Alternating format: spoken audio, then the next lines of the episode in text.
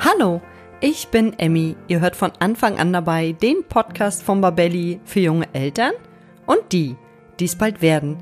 Heute habe ich mich gefragt, was ist eigentlich Montessori-Pädagogik und in dem Zusammenhang, was hat es mit dem Satz auf sich, hilf mir, es selbst zu tun? Und vor allem, wie können wir Montessori-Pädagogik ganz einfach zu Hause umsetzen? Mein heutiger Gast, Kirby Bayraktar, hat sich auf das Thema Montessori-Pädagogik spezialisiert und wird uns viele praktische Tipps für die Umsetzung geben. Und ich wünsche euch nun viel Spaß beim Zuhören. Der Sponsor unserer heutigen Folge ist Emma. Emma ist eine Matratzenmarke, von der ich wirklich überzeugt bin. Ich habe die Emma One Federkern-Matratze ausprobiert und kann darauf wirklich viel besser schlafen. Da sind pro Quadratmeter 250 Tonnen Taschenfedern integriert und die passen sich deinem Körpergewicht an. Dadurch liegst du einfach besser und deine Wirbelsäule ist beim Schlafen ergonomisch ausgerichtet. Die Kombination aus Taschenfedern und Schaum sorgt zum Beispiel dafür, dass der Partner oder auch das Baby im Familienbett nicht gleich wach wird, wenn man sich mal umdreht. Gerade mit einem Baby verändern sich doch die Schlafrhythmen und Schlafgewohnheiten vieler Eltern und da ist es total sinnvoll, aus den paar Stunden Schlaf, die man hat, das Optimalste herauszuholen. Das Tolle bei der Emma One ist, dass du nicht auf verschiedene Matratzen Probe liegen musst, bis du die beste für dich findest. Denn bei dem Modell gilt One Size Fits All. Die Matratze ist also für unterschiedliche Gewichtsklassen geeignet. Was ich wirklich cool finde, ist, dass die Emma One in einem überschaubar großen Karton zusammengerollt geliefert wird und du dann 100 Nächte Probe schlafen kannst. Wenn du merkst, dass sie doch nichts für dich ist, schickst du sie einfach zurück und bekommst dein Geld wieder. In dem Fall ist sogar die Abholung bei dir inklusive. Außerdem hast du 10 Jahre Garantie auf dem Matratzenkern. Bei Emma gibt es im Onlineshop übrigens nicht nur Matratzen, sondern auch Kissen, Lattenroste und ganze Betten. Wenn du jetzt Lust bekommen hast, die Emma One Federcan so wie ich auszuprobieren, dann habe ich noch einen Gutscheincode für dich. Mit dem Gutschein Anfang sparst du 5% bei deiner Bestellung. Gehe dazu einfach auf www.emma-matratze.de-anfang und der Gutscheincode landet direkt in deinem Warenkorb. Den Link findest du auch nochmal in den Shownotes. Ja, hallo und herzlich willkommen zur heutigen Folge mit dem Thema, was ist eigentlich Montessori? Denn in Verbindung mit verschiedenen Pädagogikarten hört man immer wieder das Wort Montessori und ein Satz ist mir ganz prägnant im Kopf, nämlich Hilf mir, es selbst zu tun. Und deshalb freue ich mich sehr auf meinen heutigen Gast, Kirby Bayraktar. Hallo Kirby. Hallo Emmy. Ich freue mich sehr, dass wir heute nochmal zusammen einen Podcast machen, denn auch du bist ein Wiederholungstäter oder beziehungsweise eine Wiederholungstäterin. Wir haben nämlich schon mal die Folge 65 zusammen gemacht zum Thema, warum ist das Vorlesen so wichtig für unsere Kinder? Und für alle die, die den Podcast nicht gehört haben, möchte ich, dass du dich kurz unseren Zuhörenden nochmal vorstellst. Ja, das mache ich gern. Also ich bin Kirby, ähm, ich bin Erzieherin und Grundschulpädagogin und wenn man so will, trage ich besonders zwei Themen im Herzen, auf die ich mich in den letzten Jahren spezialisiert habe. Und zwar zum einen die Kinderliteratur und zum anderen die Montessori-Pädagogik. Und zu der bin ich über das Glück gekommen, dass ich in den letzten, ähm, ja, mittlerweile schon zehn Jahren in verschiedenen Montessori-orientierten Kitas und Schulen tätig sein durfte und mich hier im Grunde direkt verliebt habe in die wunderschönen und ästhetisch ansprechenden Räumlichkeiten, in die Materialien und wirklich nach wie vor begeistert und auch überzeugt bin von der so zurückhaltenden und zugleich aufmerksamen und geduldigen Haltung der Pädagogen beziehungsweise der Lehrkräfte auch gegenüber den Kindern. Und dann war klar, dass ich unbedingt die Diplomausbildung zur Montessori-Pädagogin machen möchte und bin dafür sehr dankbar, weil ich hierdurch noch viel mehr Einblicke gewinnen kann und ständig Aha-Erlebnisse habe. Ich freue mich heute sehr, die mit euch teilen zu können. Da freue ich mich auch sehr darüber. Wir haben ja zusammen die Erzieherausbildung gemacht, das können wir mhm. ja an dieser Stelle nochmal kurz ja. erwähnen, und haben auch im Rahmen der Ausbildung kurz mal etliche Pädagogik-Richtungen oder pädagogische Arten angeschnitten. Und heute wollen wir über die Montessori-Pädagogik sprechen. Und kannst du uns denn erstmal erzählen, woher kommt denn die Montessori-Pädagogik? Ja, also die Begründerin war Maria Montessori, die Ende des 19. Jahrhunderts eine der ersten italienischen Ärztinnen war. Und mitunter aufgrund mehrerer Schlüsselerlebnisse, die sie in der Arbeit mit Kindern hatte, wurde ihr Blick immer mehr auf die Bedürfnisse von Kindern gelenkt. Und sie versuchte mit der Zeit herauszufinden, welche Rahmenbedingungen eigentlich geschaffen werden können, um Kinder in ihrer individuellen Entwicklung wertschätzend und bestmöglich unterstützen zu können. Und dafür nutzte sie zum einen ihr Wissen und ähm, die objektiven Beobachtungspraktiken ihres Medizinstudiums und vertiefte sich darüber hinaus auch noch in Bildungsphilosophie, Anthropologie und Psychologie. Und im Laufe ihres Lebens beobachtete sie dadurch Kinder weltweit. Und je nachdem, was sie bei den Kindern beobachten konnte, entwickelte sie passende pädagogische Materialien, entwickelte Übungen und Konzepte und gründete Einrichtungen, in denen sich die Kinder in ihrem eigenen Tempo und nach ihren Bedürfnissen und ihren eigenen Interessen entfalten können. Ihre Philosophie basiert also vor allen Dingen auf Beobachtung und ist vor allen Dingen geprägt durch oder von Respekt und Liebe zu den Kindern. Ja, und heute gibt es inzwischen weltweit auf allen Kontinenten und in über 120 Ländern Montessori-Einrichtungen. Wenn du das so erzählst, dann finde ich, klingt das total auf Augenhöhe mit den Kindern und ja. sehr, sehr respektvoll, auch sehr liebevoll. Mhm. Und jetzt frage ich mich, was macht denn eigentlich die Montessori-Pädagogik so besonders? Ja, im Grunde genau das, was du jetzt schon so gesagt hast. Und zwar geht es vor allen Dingen um die Bereitschaft, das Kind zu verstehen, also es ernst zu nehmen und achtsam auf seinem Weg zu begleiten. Also als Erwachsener innezuhalten, was wirklich nicht so einfach ist und einfach wahrzunehmen, statt direkt zu beurteilen und das Kind genauso versuchen zu sehen und wertzuschätzen und als Person zu akzeptieren, wie es ist. Das bedeutet auch, das Kind nicht ständig korrigieren oder ihm etwas beibringen zu wollen, sondern vielmehr darauf zu vertrauen, dass das Kind von Anfang an selbst lernen möchte und dass es selbstständig werden möchte. Und ähm, ja, dann umfasst es auch, wie du schon zu Anfang gesagt hast, dem Kind zu helfen, es selbst zu tun. Das ist äh, wirklich so der Spruch von Montessori. Ähm, was steckt dahinter? Also wir möchten dem Kind so viel Hilfe wie nötig geben, aber gleichzeitig so wenig wie möglich. Also beispielsweise dem Kind schon von Beginn an helfen, in die Jacke zu kommen oder die Schuhe anzuziehen, aber so ihm immer Stück weit mehr die, also ja, zeigen, wie es das auch selber schaffen kann oder sich Badewasser selbst einlassen kann. Und das Schöne ist einfach, dass das Kind voller Stolz auf sich selbst ist, wenn es immer mehr lernt, Sachen zu übernehmen. Und es übernimmt eben auch nicht nur Verantwortung für sich selbst, sondern später auch für seine Umgebung und kann im Laufe der Zeit dann auch anderen helfen.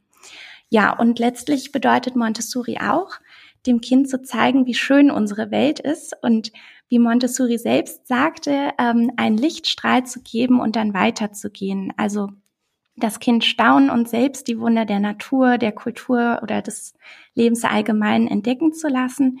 Also die Neugier des Kindes zu fördern und zu wecken und es herauszufordern.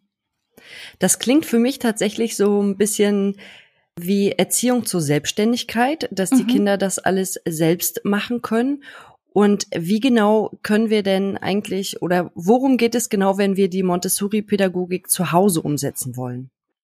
Ja, das ist gar nicht so einfach, denn wohingegen es in Montessori-Einrichtungen, also ähm, Kita oder Kinderhaus und Schule, ein klares Konzept vorhanden ist. Also dazu gehören zum Beispiel die Altersmischung der Kinder, die sogenannte vorbereitete Umgebung mit eben all den wunderschönen und anregenden Montessori-Materialien. Dazu gehören auch die ausgebildeten Montessori-Pädagogen, die die Kinder beobachten und begleiten. Dagegen gibt es halt für zu Hause keine bestimmte Methode. Die braucht es aber zum Glück auch nicht, da jede Familie anders ist und eh ihre eigenen Ressourcen hat. Bei Montessori in Bezug auf das Zuhause geht es auch hier eher wieder grundlegend um die Haltung. Also damit meine ich eine wertschätzende Art, einander in der Familie zu begegnen, ehrlich und respektvoll miteinander zu sein, aber auch mit sich selbst ähm, respektvoll umzugehen die Bedürfnisse aller Familienmitglieder versuchen zu berücksichtigen. Und dazu gehört auch, dem Kind eine Umgebung zu schaffen, in dem es sich wohl und geborgen fühlt, traut Fehler zu machen, seinen Interessen nachzugehen und am Familienalltag aktiv teilnehmen kann. Genau. Und das kann zum Beispiel darüber geschehen, dass ich mein Kind einlade, mit mir gemeinsam die Blumen zu gießen oder einen Kuchen zu backen. Oder dass ich unsere Wohnung bewusst so gestalte, dass ich mein Kind möglichst frei und ohne Verletzungsgefahr bewegen kann. Also einen Ja-Raum schaffe. Und ähm, dass das Kind möglichst viele Dinge selbstständig bewältigen kann. Also dass zum Beispiel in bestimmten Bereichen der Wohnung niedrige Haken angebracht sind, wodurch das Kind selbst ähm, ans Handtuch kommen kann, um sich die Hände abzutrocknen oder seinen Rucksack selbst aufhängen kann. Oder dass ich eben Tabletts mit bestimmten Aktivitäten vorbereite, die zum einen ästhetisch ansprechend sind und zum anderen für das Kind zugänglich ähm, präsentiert werden, zum Beispiel in einem offenen, niedrigen Regal. Jetzt muss ich mal ganz kurz zwischenfragen, weil du ja. das gerade so schön gesagt hast, äh, das Kind einladen zum Blumengießen. Also würde ich das dann quasi so auch zu Hause meinem Kind sagen, ich möchte jetzt die Blumen gießen und ich lade dich recht herzlich dazu ein oder wie kann ich mir das ganz konkret vorstellen? Also das ist, das sagt man halt so nett irgendwie, das ähm, ja ist eine pädagogische, glaube ich, ähm, Formulierung, das Kind einladen. Ähm, man muss sich ja nicht zu Hause verstellen. Ich glaube, wenn man einfach selbst für bestimmte Sachen eine Begeisterung empfindet, dann kann man das, glaube ich, ganz natürlich dem Kind auch weitergeben und das macht man ja auch wirklich ähm, ganz oft unbewusst. Das heißt, ich hätte einfach oder ich würde einfach fragen, hast du Lust, mit mir die Blumen zu gießen, wenn ich gerade selber dabei bin? Oder also ich glaube, das kommt ganz natürlich, aber was ich damit sagen will, ist, dass man vielleicht noch mal mehr ein Bewusstsein dafür schafft, dass man die Kinder einfach damit auch einbinden kann, weil man oft das halt schnell macht, ne? Die Blumen müssen gegossen werden, okay, zack, zack. Aber eigentlich ist es doch auch schön, wenn wir den Kindern die Freude daran mitvermitteln. Aber das ist jetzt nur ein Beispiel. Ich kann genauso eben beim Backen, beim Kochen, keine Ahnung, worauf man halt selber auch Lust hat oder was im Alltag anfällt, die Kinder damit einbinden. Ich fand das auch gerade ganz schön, dass du gesagt hast, die Kinder dürfen selber ihr Badewasser einlassen. Da musste ich gerade an die gestrige Badesituation denken. Mhm. Ich mache das halt selber. Ja, also ich gehe zur Badewanne, stell das Wasser ein, weil ich weiß, wie heiß sie es ungefähr brauchen ich weiß, wie viel Wasser ungefähr drin ist, aber eigentlich hast du ja völlig recht. Äh, ich mhm. meine, meine sind ja nur auch schon ein bisschen größer, acht und fünf. Rein theoretisch könnten die das selber machen und könnten das auch selber regulieren. Die können sich ja auch selber sagen, also Mama, ich will heute gar nicht so heiß baden oder Mama, heute ist mir ganz kalt, ich brauche das Wasser ein bisschen wärmer. Da ist es halt tatsächlich im Alltag manchmal einfacher, das schnell selbst zu machen. Und das Wort schnell ist ja. halt auch wieder so ein Wort, was wir halt täglich benutzen, leider, weil alles irgendwie schnell gehen muss. Wir sind unter Stress. Wir haben den Haushalt zu machen und wir müssen ganz viele Dinge nebenbei erledigen. Und dann nehmen wir den Kindern ganz oft einfach Aufgaben ab, die sie ja. vielleicht schon selbst machen könnten. Und jetzt hast du gerade schon so viele schöne Sachen beschrieben, die wir zu Hause umsetzen können. Und wenn sich jetzt interessierte Eltern dafür begeistern können für die Montessori-Pädagogik, wie können die am besten damit anfangen? Ja, am einfachsten ist es oft bei den ähm, zuletzt genannten Aktivitäten zu beginnen, die auf der ganzheitlichen Entwicklung des Kindes basieren. Also wir schauen uns ähm, unser Kind an, um herauszufinden, welche Bedürfnisse es hat und bereiten anschließend eine Aktivität vor, die diese Bedürfnisse erfüllt. Zum Beispiel, wenn ich sehe, dass mein Kind immer wieder Spaß daran hat, Gegenstände ein- und umzufüllen. Meine Tochter hat zum Beispiel mit circa einem Jahr am Esstisch angefangen, den Reis ins Wasserglas zu schütten und andersrum ähm, das Wasser aus dem Glas immer in den Teller zu füllen. Ähm, dann kann ich diese Freude am Umfüllen und Schütten aufgreifen und statt am Esstisch ähm, dem Kind eine extra dafür vorbereitete Aktivität anbieten, die ähm, meinem Kind die Möglichkeit bietet, die Auge-Hand-Koordination zu üben und das halt nicht an Lebensmitteln, sondern an dafür extra vorbereiteten oder zur Verfügung gestellten Materialien. Und dafür könnte ich zum Beispiel ein Tablett nehmen. Der Vorteil ist hier einfach die Abgrenzung des Lernbereichs, ähm, die Ablenkungen werden reduziert und das Kind kann sich besser auf genau diesen Bereich ähm, konzentrieren und ähm, natürlich das Material kann nicht herunterfallen oder verschütten. Und auf dieses Tablett kann ich zum Beispiel zwei durchsichtige Schüsseln oder zwei durchsichtige Kännchen mit Henkeln stellen und eins davon mit Körnern befüllen. Ja, und dann ähm, kann ich dem Kind möglichst ohne Worte und sehr langsam zeigen, wie ich die Körner von dem einen in das andere Glas schütte Und jetzt kommt wieder der Begriff und lade dann mein Kind ein, es selbst auszuprobieren. Einfach fragen, hast du Lust, das jetzt mal selbst zu machen? Und dann kann es daran üben, so lange, wie es Spaß hat. Und wenn man merkt, dass es die Übung beherrscht, also dass es wirklich ähm, fast ohne Verschütten immer wieder die Körner vom einen in das andere Glas kippt, ähm, dann kann man zum Beispiel auch dem Kind Wasser anbieten.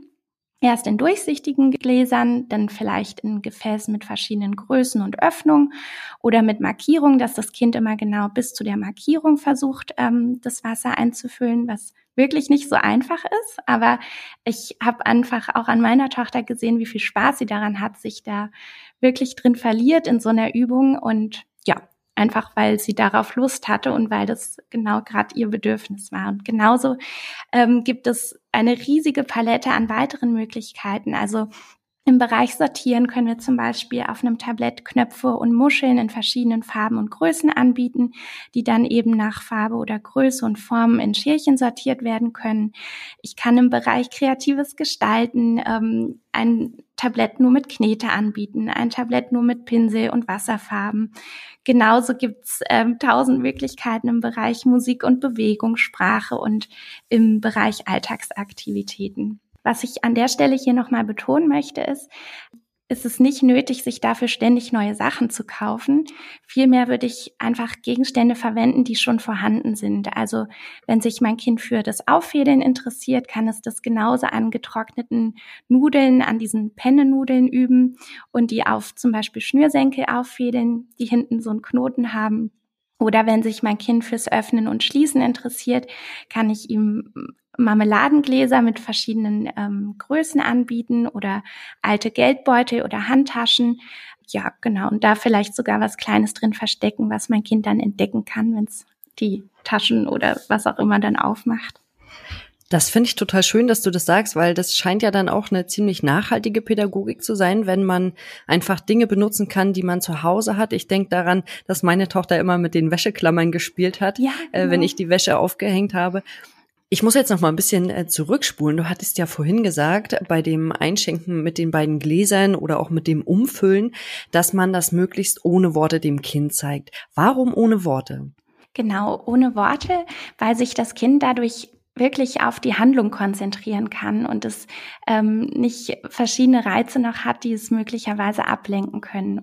Und was ich auch sehr schön fand, ist, dass die Montessori-Pädagogik äh, scheinbar die Bedürfnisse des Kindes erkennt. Also es ist ja ähnlich wie im Situationsansatz, mhm. wo man auch die Interessen des Kindes aufgreift und ja. sie dann umsetzt. Das finde ich eigentlich ganz schön. Und jetzt hattest du uns ein paar Beispiele gesagt, wie man das zu Hause umsetzen kann. Und worauf sollten wir denn dabei achten? Ja, es gibt noch vier Grundprinzipien, die aus meiner Sicht besonders wichtig sind und die einem auch allgemein helfen können. Und zwar ist das zum einen die Reduktion.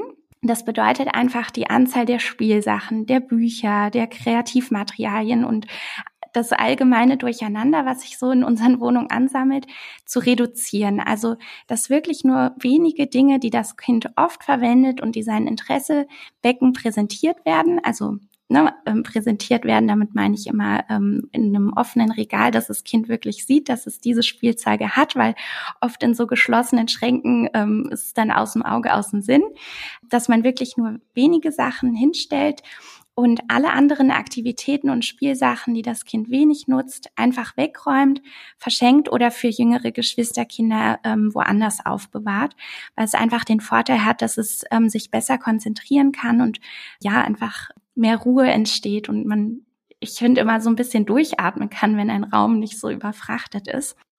Und dazu wollte ich gleich nochmal sagen, das ist ja sowieso so ein bisschen auch der Zeitgeist unserer Zeit sozusagen. Mhm. Äh, wir leben ja mittlerweile ist ja der Minimalismus groß im Kommen mhm. und weniger ist mehr, sagen wir ja ganz oft. Und da mache ich gleich an dieser Stelle noch ein bisschen Eigenwerbung, denn wir hatten mit der Folge 94 auch weniger Spielzeug, wie Kinder davon profitieren. Und da wurde das auch ganz deutlich, dass es für Kinder gut ist, wenn sie weniger Spielzeug haben, dafür aber ausgewählte Sachen. Ja, genau. Ja. Und ich glaube ehrlicherweise gar nicht nur für die Kinder, sondern auch für uns selbst. Also ich muss mich da selber auch oft äh, irgendwie dran erinnern. Also jetzt egal, was es betrifft, ob, ähm, weiß ich nicht, Geschirr oder Anziehsachen oder was auch immer ähm, oder auch Bücher. Ja, ich finde, ja, da kann man ja auch einfach spenden oder tauschen, wie auch immer, dass halt nicht so so ein so eine Flut an den Dingen entsteht zu Hause. Ja, auf jeden Fall. Naja, wir leben ja alle sowieso im Überkonsum sozusagen. Äh, da finde ich das ganz schön, wenn man sich mal auf das Wesentliche konzentriert und wenn man den Kindern das natürlich dann auch vorlebt, dann ja. können die das natürlich auch viel besser nachempfinden. Ja. So, jetzt wollte ich dich aber gar nicht weiter aufhalten. wir waren ja noch bei der Frage, worauf sollten wir achten, wenn wir die Montessori-Pädagogik zu Hause umsetzen. Da hattest du jetzt gesagt, zum einen die Reduktion Genau. Und ähm, der zweite Punkt wäre die Ordnung. Hierzu betont Maria Montessori in ihren Schriften, dass das Kind einer Ordnung bedarf, um die Außenwelt kennenzulernen und sich in ihr zurechtzufinden und dass eine solche äußere Ordnung zu einer inneren Ordnung führt, die dem Kind hilft, zu einer tieferen Konzentration zu kommen, die letztlich wichtig für seine Entwicklung ist. Das klingt jetzt erstmal sehr abstrakt, aber wir können ganz konkret als Erwachsene einfach darauf achten, achten, dass die Dinge zum Beispiel immer einen festen Platz haben, beispielsweise ein Korb nur für Bauklötze, ein Behälter für die Schere, ein Körbchen für die Schals und die Mützen. Und zusätzlich, ähm, damit ist auch die äußere Ordnung gemeint, möglichst Rituale, Routinen und Wiederholungen im Alltag einbauen oder im Tages-, im Monats- oder im Jahreszyklus, die dem Kind Orientierung und damit auch Sicherheit bieten. Ja, und der dritte Punkt, worauf wir achten können, wenn wir unsere Wohnung entsprechend einrichten möchten, wäre die Ästhetik und die Gemütlichkeit. Ähm, das klingt jetzt erstmal ganz banal, aber es ist wirklich so, wenn wir unserem Kind ähm, zum Beispiel naturgetreue Bilder äh, von Blumen, Tieren oder einem Meer auf Augenhöhe anbieten oder einen Spiegel oder auch schon dem ganz kleinen Kind einfach nur ein Körbchen hinstellen mit wenigen ausgewählten Materialien, zum Beispiel mit einem Holzstab mit Glöckchen oder einem Noppenball zum Beißen, ähm, dessen einfach unterschiedliche Beschaffenheit und Eigenschaften zum Wahrnehmen anregen dann fasziniert es das Kind zum einen und fördert zugleich Ruhe und Konzentration. Und darüber hinaus lernt das Kind Schönheit wahrzunehmen und zu würdigen. Und ähm, es verleiht dem Raum auch Wärme, wenn wir zum Beispiel möglichst Naturmaterialien verwenden oder wenn wir ähm, so auch als Ritual zum Beispiel immer abends zum Abendessen eine Kerze am Tisch anzünden oder wenn wir an einem bestimmten Wochentag Blumen kaufen, die dann gemeinsam geschnitten und in einer Vase arrangiert werden dann ähm, erzeugt das einfach eine gemütliche Atmosphäre und das Kind ähm, erfährt Ruhe, Wärme und Geborgenheit.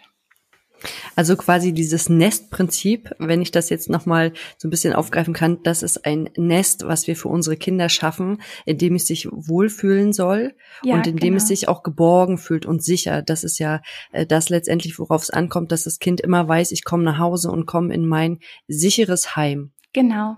Und das schaffen wir eben durch Rituale und ähm, Wiederholungen, aber eben genauso auch durch die ja ausgewählte und ähm, möglichst ja warme Einrichtung oder und ähm, der letzte Punkt wäre die kindgerechte Einrichtung und Gestaltung. Das, das liegt jetzt erstmal alles so auf der Hand, aber tatsächlich, wenn man sich so mal Kataloge anschaut von ähm, Kinderzimmern, das ist mir am Anfang ganz oft aufgefallen, weil wir hatten nicht so eine große Wohnung und ich wusste gar nicht, wie ich irgendwie einem kind, meinem Kind ein, ein schönes Kinderzimmer anbieten kann und dachte schon von Anfang an irgendwie, ich bin ja jetzt, also kann meinem Kind gar nicht alles bieten, was es braucht. Zum Beispiel in Katalogen sieht man dann oft irgendwie eine Wickelkommode und da ein schöner Sessel und da ein flauschiger Teppich und an den Wänden irgendwo schöne ähm, Bilder. Aber letztlich, ähm, also es ist wichtig, eine schöne Atmosphäre zu schaffen, aber man muss sich auch fragen, ist es fürs Kind oder ist es jetzt eher für den Erwachsenen? Und hängen die Bilder auf Augenhöhe von mir oder hängen die Bilder eigentlich auf Augenhöhe des Kindes. Und genauso geht es jetzt bei der kindgerechten Einrichtung darum, dass wir unseren, also unser Zuhause möglichst in einen Jahrraum verwandeln, ähm, dass auch unser Kleinkind sicher erkunden kann. Das heißt, immer wenn wir Nein sagen müssen, beispielsweise weil unser Kind etwas Gefährliches berührt, dann können wir versuchen, unsere Wohnung so einzurichten, dass diese Versuchungen gar nicht mehr existieren. Und Gleichzeitig gibt es auch eben die Möglichkeit, die Kinder aktiv in unseren Alltag einzubinden und ähm, mit zum Beispiel Gegenständen oder Möbelstücken wie dem Lernturm wirklich dem Kind ermöglichen, im, beim Backen dabei zu sein. Der Lernturm, ich weiß nicht, ob dir das was sagt, im Prinzip eine Art Tritthocker, der mit einem Schutzgeländer gesichert ist, mit dem das Kind also sicher die Küchenarbeitsplatte oder das Waschbecken erreichen kann und dadurch schon von Beginn an, also wir hatten das, sobald ähm, meine Tochter laufen konnte, hatten wir ihm schon, hatten wir unserer Tochter das schon bereitgestellt. Da kann sie einfach drauf stehen und zusehen und aktiv mitmachen beim Abwaschen, beim Besteckkasten ausräumen, beim Backen oder beim Kochen und ist jetzt aus unserer Küche gar nicht mehr wegzudenken. Genau. Ist das denn ein spezielles Montessori-Möbelstück? Das kommt aus der Montessori-Pädagogik, aber das ähm, findet man mittlerweile, ähm, ja, wenn man das googelt, auf ganz vielen Websites, wo, wo das angeboten wird. Man muss es sich aber auch nicht extra kaufen als sogenannten Lernturm. Es gibt auch die Möglichkeit, es gibt bei YouTube äh, verschiedene Tutorials, wie man mit IKEA-Hockern das ähm, zusammenschrauben kann und sich das selber auch bauen kann. Das haben wir übrigens auch gemacht. Ja. Was ich daran wirklich toll finde, ist, dass auch bei diesem Lernturm ist das Kind wieder auf Augenhöhe und das ähm, im genau. wahrsten Sinne des Wortes. Weil bei mir ist es ganz oft so, dann kommt mein Sohn rein und sagt, Mama, was kochst du? Mhm. Ja, und dann sage ich, dann nimm dir doch mal einen Stuhl und äh, kannst du mal gucken. Dann muss er sich natürlich einen Erwachsenenstuhl nehmen, weil wir nur Erwachsenenstühle haben, oder er nimmt sich dann auch seinen äh, Kinderstuhl und muss sich den ranschieben, muss dann einmal gucken. Da ist es natürlich einfach, wenn das einfach dasteht und das Kind dann mitgucken kann, finde ich, das ist es eine ganz tolle Idee, wenn das Kind im Prinzip immer die Möglichkeit hat, dabei zu sein und das zu machen, was wir Erwachsenen machen. Also ja. das finde ich schon mal ganz, ganz toll. Jetzt frage ich mich natürlich, kann man denn alle Räume zu Hause mit einbeziehen? Und wenn ja, wie macht man das genau? Ja, auf jeden Fall. Und ähm, dafür braucht es auch wirklich keine große Wohnung. Wichtig ist hier auch einfach wieder sein Kind zu beobachten und zu schauen, was sein Bedürfnis ist. Also wie ich die Wohnung so verändern kann oder optimieren kann, dass mein Kind möglichst selbstständig am Alltag teilnehmen kann und seinen Interessen nachgehen kann. Wenn mir zum Beispiel auffällt, dass mein Kind mich immer darum bittet, mir ein Glas trinken zu geben, dann kann ich mir ja langfristig überlegen, wo ich einen Platz etablieren könnte, wo sich mein Kind immer selbst Wasser einschenken kann und ähm, Genauso kann ich im Eingangsbereich zum Beispiel ähm, Haken anbringen oder eine niedrige Garderobe auf Augenhöhe meines Kindes, dass es selbst ähm, die Jacke und ähm, seine Matschhose sich vom Haken holen kann oder seinen Rucksack ähm, anbringen kann.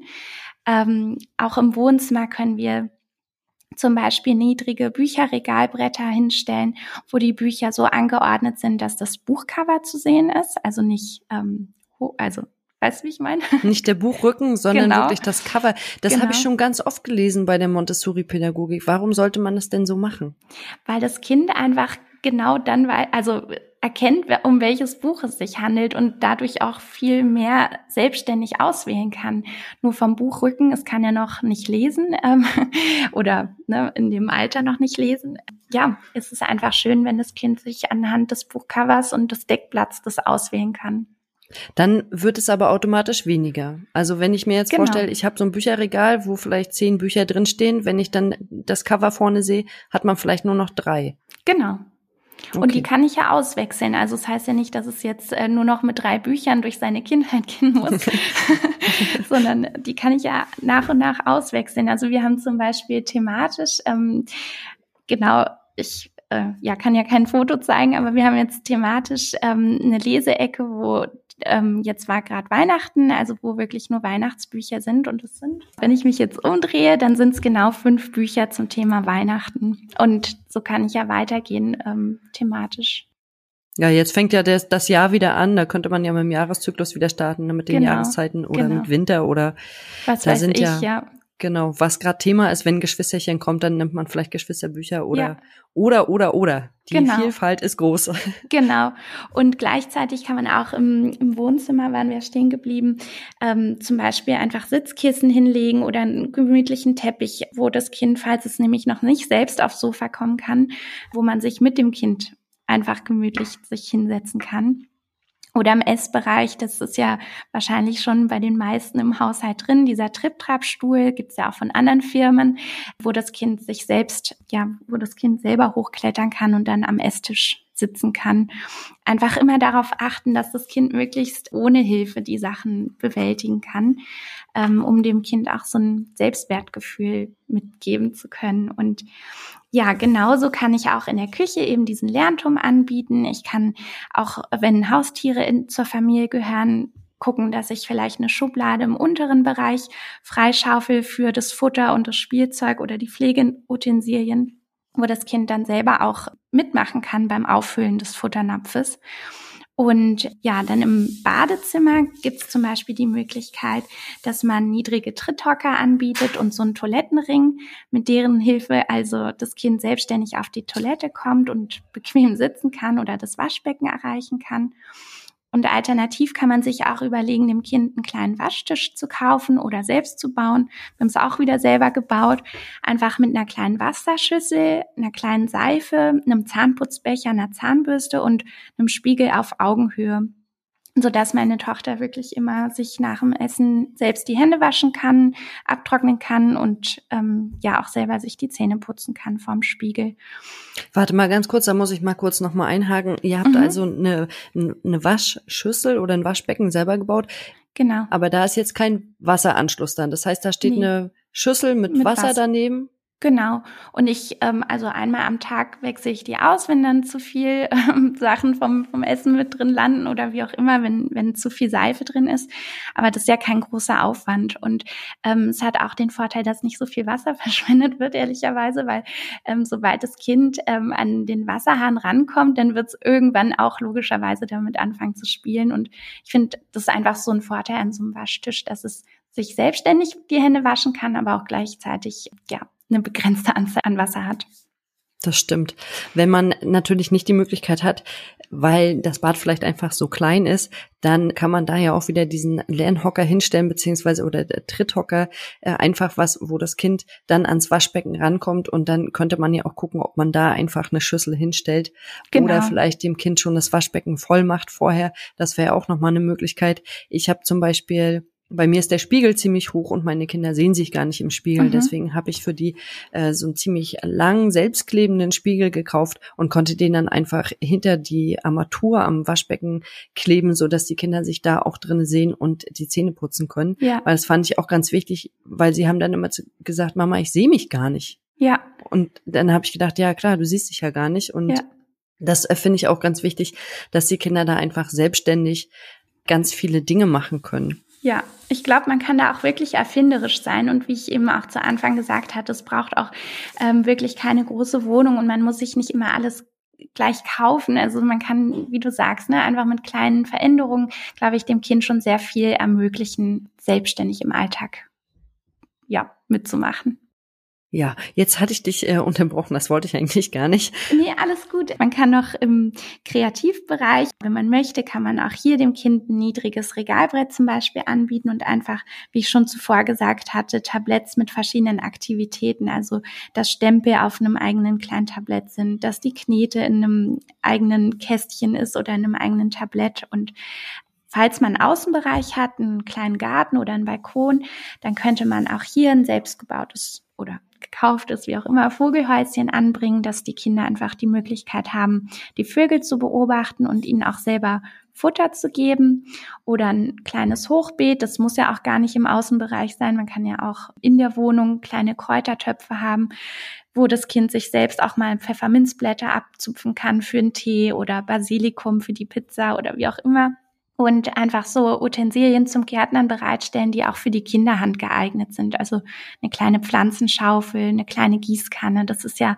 auch schon für kleines Geld zu haben. Jetzt hast du gerade ganz, ganz, ganz viele Dinge gesagt, äh, die wir zu Hause umsetzen könnten. Ich finde, das sind alles so tolle Ideen. Gibt es jetzt aber auch Aspekte, die vielleicht schwieriger sind umzusetzen?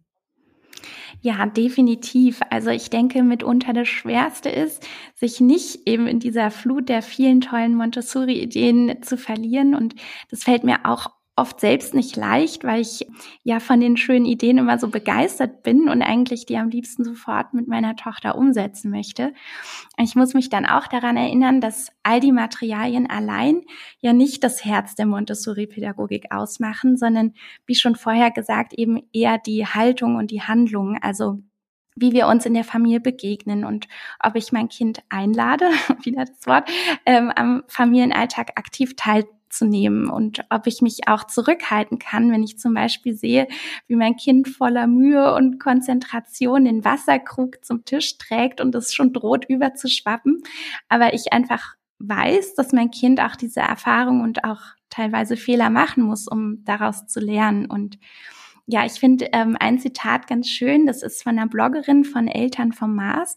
Die hat nämlich gesagt, Montessori beginnt nicht auf dem Spielregal, sondern bei mir selbst. Und einfach hier nochmal, ne, die, auch die Schwierigkeit, sich immer selber auch daran zu erinnern, selbst Vorbild zu sein und sich auch vor allen Dingen im genauen Beobachten zu üben. Also wirklich mal zurückzunehmen, wenn man die Zeit hat, auch mal sein Kind einfach nur beim Spielen zu beobachten. Und ich glaube, da fallen einem dann schon ganz schnell Sachen auf, wo man vielleicht wieder Ideen entwickeln kann, was man jetzt dem Kind als nächstes anbieten könnte für eine Aktivität oder was man als nächstes mit dem Kind gemeinsam machen möchte. Mm, und du hattest äh, auch gerade gesagt, man muss als Eltern auch mal lernen, sich zurückzuhalten, wenn man sieht, dass das Kind da einen Fehler macht. Da fällt mir nämlich gerade mhm. noch eine kleine Geschichte ein. Neulich äh, kam meine Tochter und hielt den Glasdeckel der Teekanne in der Hand und meinte, Mama, ist das Glas? Und dann habe ich gesagt, was denkst du denn? Und dann schmiss sie quasi den Deckel so von einer Hand zur anderen. Und dann habe ich gedacht, okay, gleich ist er kaputt, gleich ist er kaputt, halt dich zurück, äh, halt dich zurück. Kann ich damit leben? Und dann habe ich für mich innerlich entschieden, okay, wenn der kaputt ist, ich kann damit leben. Und sie hat die Erfahrung gemacht, dass es Glas ist. Und dann dauerte es noch ungefähr eine Minute und dann machte es klirr. Und dann guckte sie mich an, oh, das ist ja doch Glas. und sie hat ja. quasi daraus gelernt. Und ich kann einfach damit leben, dass der, der Deckel jetzt kaputt ist. Mittlerweile ist auch die Glaskanne dazu kaputt gegangen.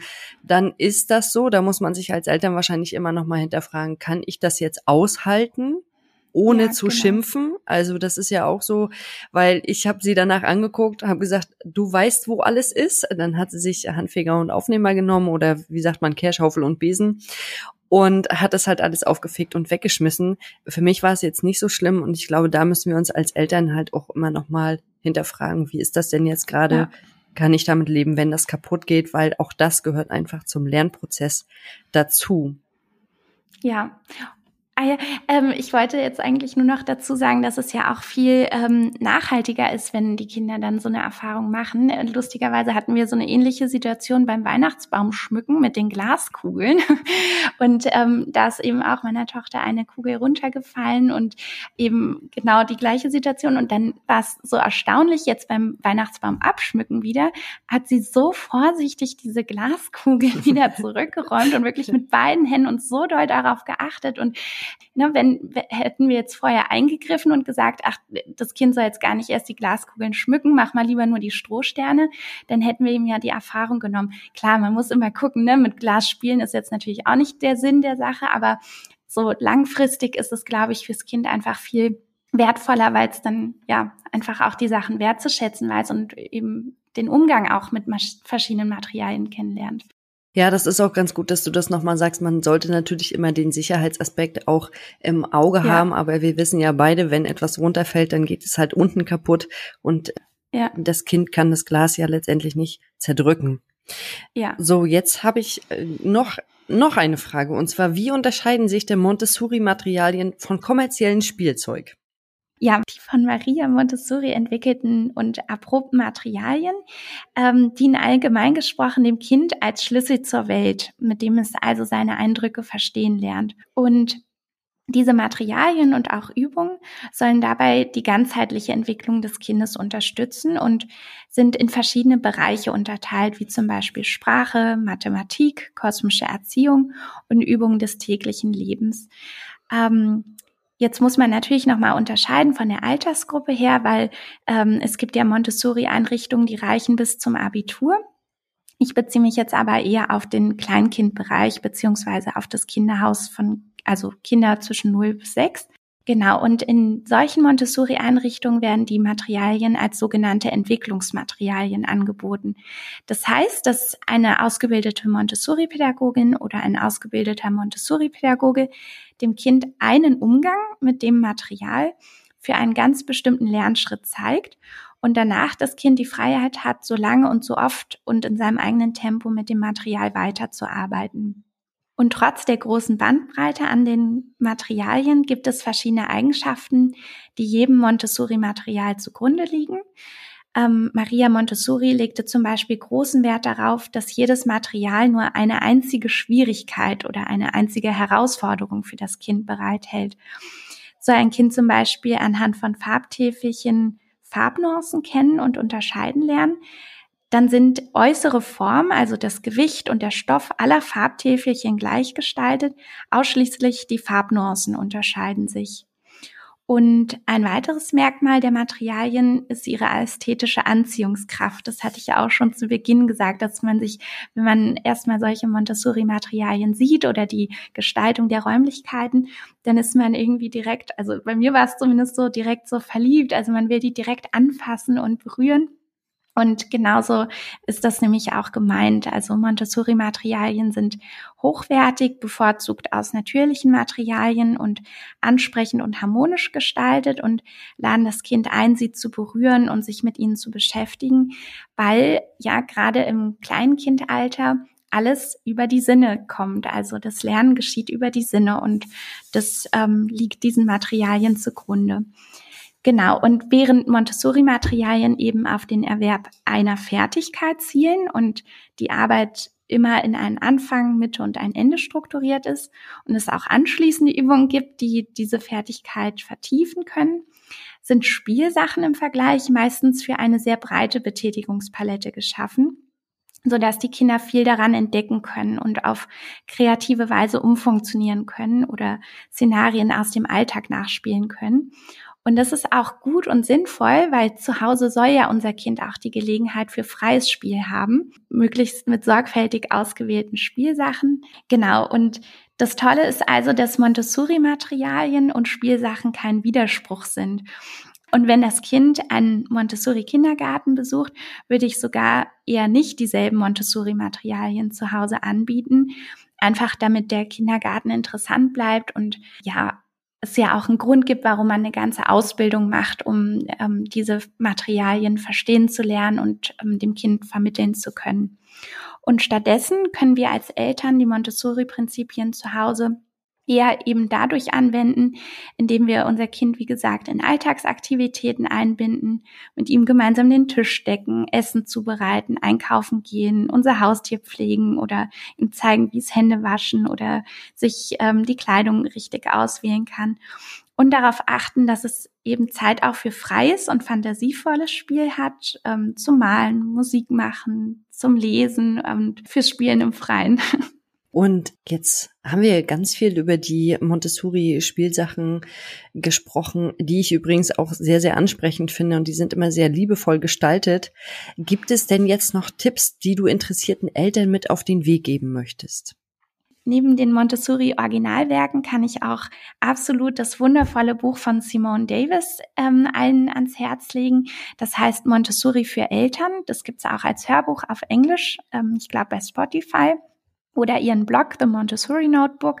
Und in diesem Buch, was eben auch auf Deutsch erhältlich ist, kann man sich ganz viele Inspirationen holen, wie man mit Kindern den Alltag gestalten kann, wie man die Wohnung einrichten kann, welche Aktivitäten man mit den Kindern in verschiedenen Alters- oder Entwicklungsaltern ähm, machen kann. Und ähm, genau, ich finde das Buch einfach ganz toll. Und daneben gibt's noch andere Blogseiten, die sehr empfehlenswert sind, ähm, zum Beispiel die von Eltern vom Mars oder Chez Mama Pool und außerdem ähm, den Dokumentarfilm Das Prinzip Montessori. Ja, jetzt hast du noch mal ganz viele äh, Tipps gegeben für die Eltern, also Büchertipps und auch äh, Blogseiten und äh, Filmtipps. Hast du denn jetzt noch was, was du den Eltern gerne mit auf den Weg geben möchtest? Ja, also ich kann einfach aus Erfahrung sagen, dass es wirklich großartig ist, seine Wohnung ähm, entsprechend einzurichten und Montessori-Materialien für die Kinder selber zu basteln oder ihnen anzubieten und einfach sehr faszinierend ist, wie viel Spaß Kinder daran haben und wie versunken sie eine Arbeit machen, wenn es wirklich ihren Interessen und ihren Bedürfnissen entspricht und wie stolz sie dann auch auf sich selbst sind, wenn sie wieder ein Stück selbstständiger geworden sind. Genauso kann ich auch aus Erfahrung sagen, wenn man sich ein bisschen überfordert oder überwältigt fühlt von all den Fotos und ähm, Inspirationen, die man auf Pinterest, Instagram oder auf Blogseiten findet, dann atmet lieber erstmal durch, weil es geht ja eben nicht darum, eine Montessori-Kita oder Schule mit all ihren pädagogischen Materialien zu Hause nachzustellen. Verwendet, wie gesagt, lieber ruhig das, was ihr eh bereits zu Hause habt und seht die Fotos lieber als Inspiration und nicht als ein So muss Montessori sein. Also statt nach der perfekten Montessori-Einrichtung zu suchen, ist es schließlich viel wertvoller, mit unserem Kind Zeit zu verbringen. Und letztlich bedeutet Montessori ja auch, den Alltag zu entschleunigen und ihn gemeinsam mit seinem Kind oder seinen Kindern zu genießen. Also gemeinsam mit ihnen zu lachen, die Natur zu erkunden und bei Regen die Pfützen zu genießen und auch ein oder zweimal mehr miteinander zu kuscheln. Auch das hast du gerade so schön gesagt. Ja, das ist tatsächlich ein äh, Problem unserer Zeit, glaube ich, dass wir einfach nicht so viel Zeit haben mit unseren Kindern und wenn wir Zeit haben, dass wir die tatsächlich ganz intensiv mit unseren Kindern verbringen sollten ich habe heute wieder ganz, ganz viel gelernt und werde jetzt auch noch mal in meiner Wohnung gucken, was ich da vielleicht umändern kann. Ich danke dir für dieses sehr ausführliche Gespräch und für alle Eltern, die jetzt vielleicht mehr von der Montessori-Pädagogik wissen möchten, guck doch gerne noch mal in die Bücher rein. Ich werde ein paar Büchertipps auch noch in die Shownotes setzen, so dass ihr dann da nochmal gucken könnt und vielleicht ein paar Denkanstöße holen könnt. Und dann wünsche ich dir, für dich und deine Familie alles Gute für die Zukunft. Das wünsche ich dir auch. Vielen Dank. Danke. Bis bald. Tschüss. Tschüss. Das war der heutige Podcast mit der Frage, was ist eigentlich Montessori? Und ihr wisst jetzt, wie ihr einen Jahrraum gestalten könnt, so dass euer Kind ohne Verletzungsgefahr und mit viel Liebe und Geborgenheit lernen, leben und spielen kann und dass es in der Montessori-Pädagogik vor allem um die Bereitschaft geht, das Kind zu verstehen, es ernst zu nehmen und achtsam auf seinem individuellen Weg zu begleiten. Und wenn euch der Podcast gefallen hat, dann abonniert ihn bei iTunes, Spotify oder wo immer ihr unseren Podcast hört, um keine neue Folge mehr zu verpassen.